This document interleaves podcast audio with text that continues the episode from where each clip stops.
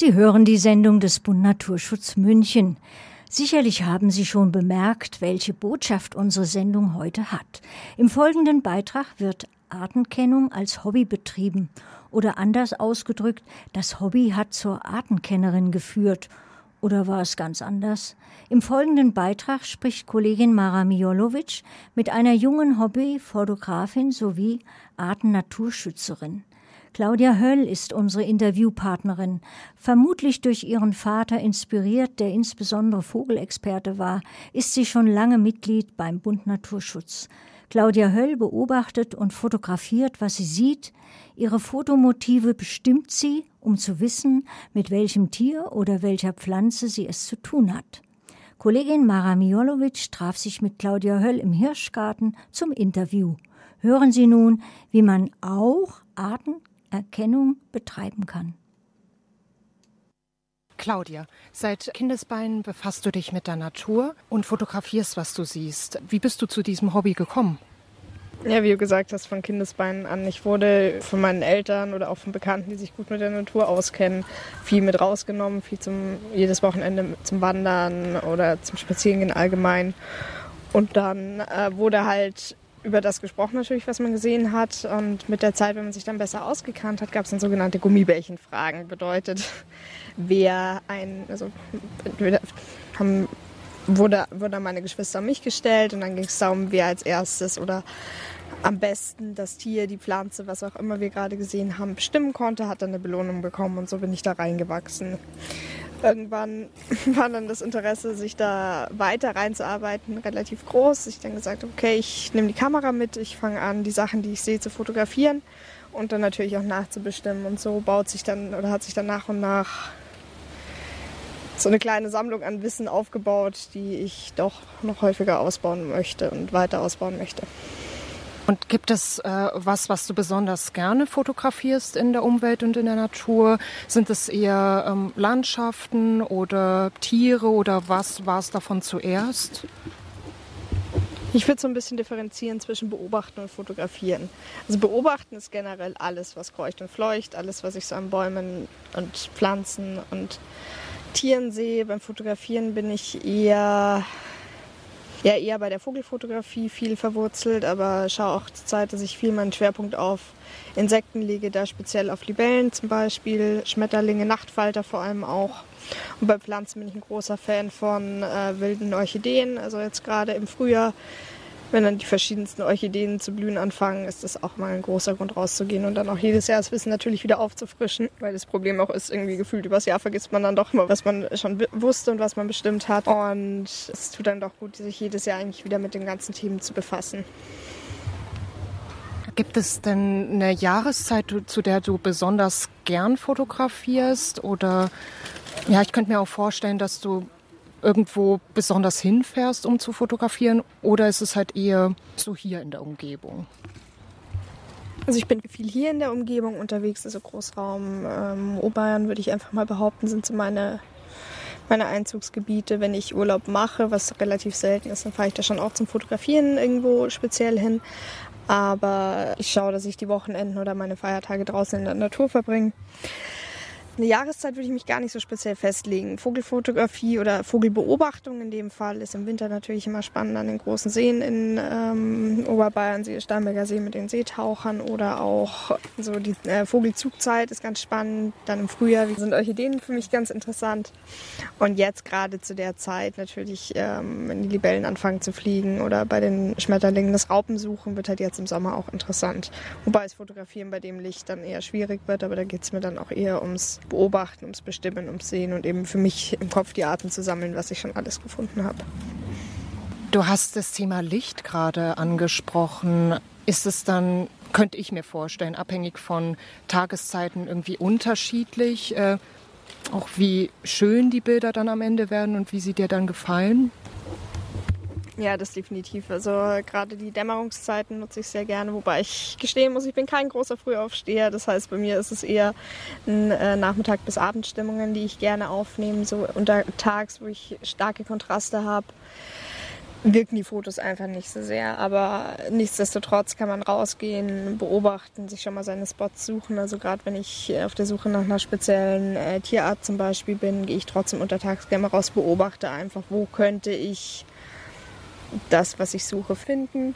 Sei es auch mal, dass ich einfach mal anschaue, welche Spuren sind am Boden. Finde ich bei, bei Füchsen zum Beispiel ganz spannend, dass man schaut, okay, wo könnten welche sein, das dann abends oder ja, zu später Stunde dann nochmal nachvollzieht, sind da wirklich welche. Also wir haben bei uns äh, in der Gegend einen, einen Fuchsbau, den ich mal per Zufall entdeckt habe, wo ich jetzt inzwischen aber auch weiß, okay, ich muss auf die und die Zeichen achten, dann sehe ich die auch.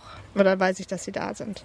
Nicht nur die Tageszeit, sondern auch die Jahreszeit. Im Winter kann ich andere Fotos oder andere Beobachtungen machen als im Winter, auch lichtmäßig, weil im Winter das Licht auch nicht so hart ist wie jetzt im Sommer. Und im Winter gehe ich vielleicht dann doch mehr, wenn es mal schneit, auf Landschaftsfotografie. Im Sommer kommt drauf an. Ist meistens dann nicht so, nicht so meins. Gibt es denn irgendwelche Tiere oder Landschaften, die du besonders gerne fotografierst oder irgendwelche Situationen, Ereignisse, auf die du dich jedes Jahr besonders freust, um sie wieder festzuhalten? Also was ich wahnsinnig gerne beobachte und auch suche, sind Eulen also mein, mein kleines Fable gefunden, dass ich auch in München die meisten Stadtparks inzwischen weiß, wo ich meine Waldkotze zum Beispiel finde und mache mir auch jedes Jahr den Spaß daraus, ähm, bei uns in den Wäldern Waldeeulen zu suchen. Was ich noch so für mich als, als Highlight jedes Jahr habe, sind zum Beispiel die Frauenschuhe an der Isar. Ist auch jedes Jahr habe ich einen Tag im Jahr mindestens, wo ich sage, ich fahre gezielt nur zum Frauenschuhe fotografieren an die Isar. Einfach weil ich sage, da ist der Zeitraum nicht so lang, dass die blühen und es ist dann jedes Mal, wenn ich hinfahre, dann doch nicht nur die Frauenschuhe, sondern vielleicht auch mal irgendwelche Spinnentiere, irgendwelche Käfer etc., die ich dann auch gleich mit fotografiere und dann natürlich auch mitbestimme und somit auch die Möglichkeit dann habe, mich da in der Richtung einfach noch weiterzubilden. Und gibt es denn irgendwas, was ganz Schwieriges zu fotografieren? So eine Challenge, die du dir jetzt irgendwie selber gesetzt hast? Oder lebst du halt im Moment und bist dann unterwegs? Das ist schwierig zu sagen. Also ich finde zum einen, natürlich bin ich im Moment unterwegs, weil gerade die Natur nicht vorherbestimmbar ist, was ich sehe. Also auch wenn ich Leute mitnehme und denen irgendwas zeigen möchte, kann ich nicht sagen, okay, an dem und dem Tag sehen wir garantiert den Schmetterling oder sehen wir garantiert den Vogel oder blüht garantiert die Pflanze, sondern es ist auch immer ein bisschen Zufall dabei. Klar ist so ein bisschen auch die Challenge für mich selber, mein Wissen einfach zu erweitern, immer mehr Arten zu finden, egal ob das ist Schmetterlinge, egal ob das Vögel, egal ob das Libellen oder andere Motive sind. Aber generell, man kann es nicht vorherbestimmen und dementsprechend muss man das, in Anführungszeichen, muss man das nehmen, was man findet und das ist auch gut so, weil ich glaube, wenn es vorherbestimmbar ist, wäre die Natur auch nicht das, was wir an der Natur so schätzen. Also dann wäre es irgendwas geplantes und das fände ich persönlich jetzt nicht so schön, weil es eben dann zu strukturiert wäre, sondern die Natur darf ja durchaus auch zufallsbelastet sein. Was motiviert dich denn, bei deinem Hobby zu bleiben oder anders gesagt, was gefällt dir besonders daran? Mir gefällt besonders, dass es einfach nicht langweilig wird, eben dadurch, dass es dass ich nie sagen kann, ich sehe garantiert das und das, habe ich auch immer einen Grund, wieder rauszugehen, was Neues zu entdecken. Vielleicht auch Sachen zu entdecken, die ich schon mal gesehen habe, aber dann vielleicht auch in einer anderen Situation einfach nochmal zu sehen durchaus natürlich motiviert mich auch, dass ich einfach die Fotos, die ich rausbekomme, sammeln kann, teilweise in Vorträge verpacken kann, teilweise aber auch weitergeben kann an verschiedene Stellen, die sagen, sie veröffentlichen gerne Fotos. Und für mich persönlich geht es einfach darum, rauszukommen aus der, aus der Stadt zum Beispiel und irgendwie was Grünes um mich zu haben, im Wald zu sein, an einem Fluss zu sein, an einem See zu sein, einfach was anderes zu sehen als den Arbeitsalltag das denn was, was du künftigen Hobbyfotografinnen mitgeben kannst an Tipps, Spezialtipps? Ich würde es gar nicht so darauf beziehen, dass man sich tatsächlich so direkt auf die, die Fotografie spezialisiert, sondern erstmal aufs Beobachten. Wichtig ist so dieses Auge erstmal zu schärfen, was will man überhaupt sehen. Erstmal rauszugehen in die Natur, ganz frei von irgendwelchen Zwängen mal zu schauen, was sehe ich eigentlich, was krabbelt da, was bewegt sich da, meinetwegen auch nur in die Bäume zu schauen, wie bewegen sich die Blätter und da erstmal Strukturen zu erkennen. Und erst wenn ich weiß, okay, ich weiß, was ich sehen kann, dann kann ich auch anfangen zu fotografieren. Also ich kann natürlich auch wild drauf los fotografieren und dann zu sagen, okay, es sind schöne Bilder dabei rausgekommen. Aber für mich geht es auch so ein bisschen darum, eben danach zu wissen, was habe ich da fotografiert, wie schützenswert ist das, was ich gefunden habe, vielleicht auch. Und dass ich auch erkenne, okay, das Ganze hat auch einen gewissen Seltenheitswert, wenn ich eine Art habe, die jetzt zum Beispiel äh, rote Liste gelistet ist oder so.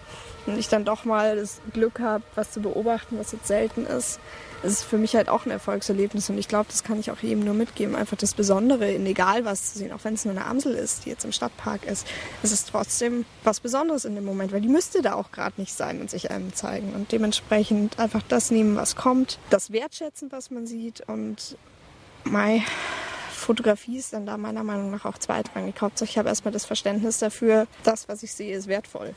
Und alles Weitere, das ergibt sich dann. Und auch den Blick so ein bisschen auf die Richtung zu schärfen, was haben wir eigentlich noch von der Natur? Also was ich in den letzten Jahren gesehen habe, wie Natur kaputt gemacht wird, wie manche Arten auch verschwinden und dafür manche Arten vielleicht neu dazukommen, das ist schon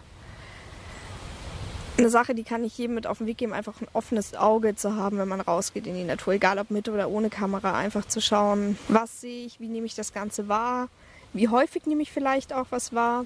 Ja, und die Natur einfach so schätzen, wie sie ist. Und am besten viel dafür tun, dass die Natur auch so erhalten bleibt, wie sie ist, sei es dadurch, dass man sich in Naturschutzorganisationen oder Naturschutzverbänden engagiert oder auch dazu, dass man seinen Beitrag leistet, indem man sagt, achtet auf eine umweltbewusste Lebensweise. Also ich finde, das kommt dann viel dazu, wenn man dann nimmt man als Beispiel irgendwo, wenn man unterwegs ist und erstmal einen plastikverdreckten See sieht, wird einem das erstmal bewusst, wie, wie groß dieser, dieser Faktor der Umweltverschmutzung eigentlich ist und dass man dann doch vielleicht auch, was ich gern mache, eine kleine Mülltüte dabei zu haben und erstmal anfangen, auch so ein bisschen, während ich draußen bin, einfach die Dinge, die ich finde, einfach mal einzusammeln, um meinen Beitrag auch zu leisten, das Ganze sauber zu halten. Aber ja, wenn da jeder ein bisschen mitmacht, könnten wir auch viel damit erreichen.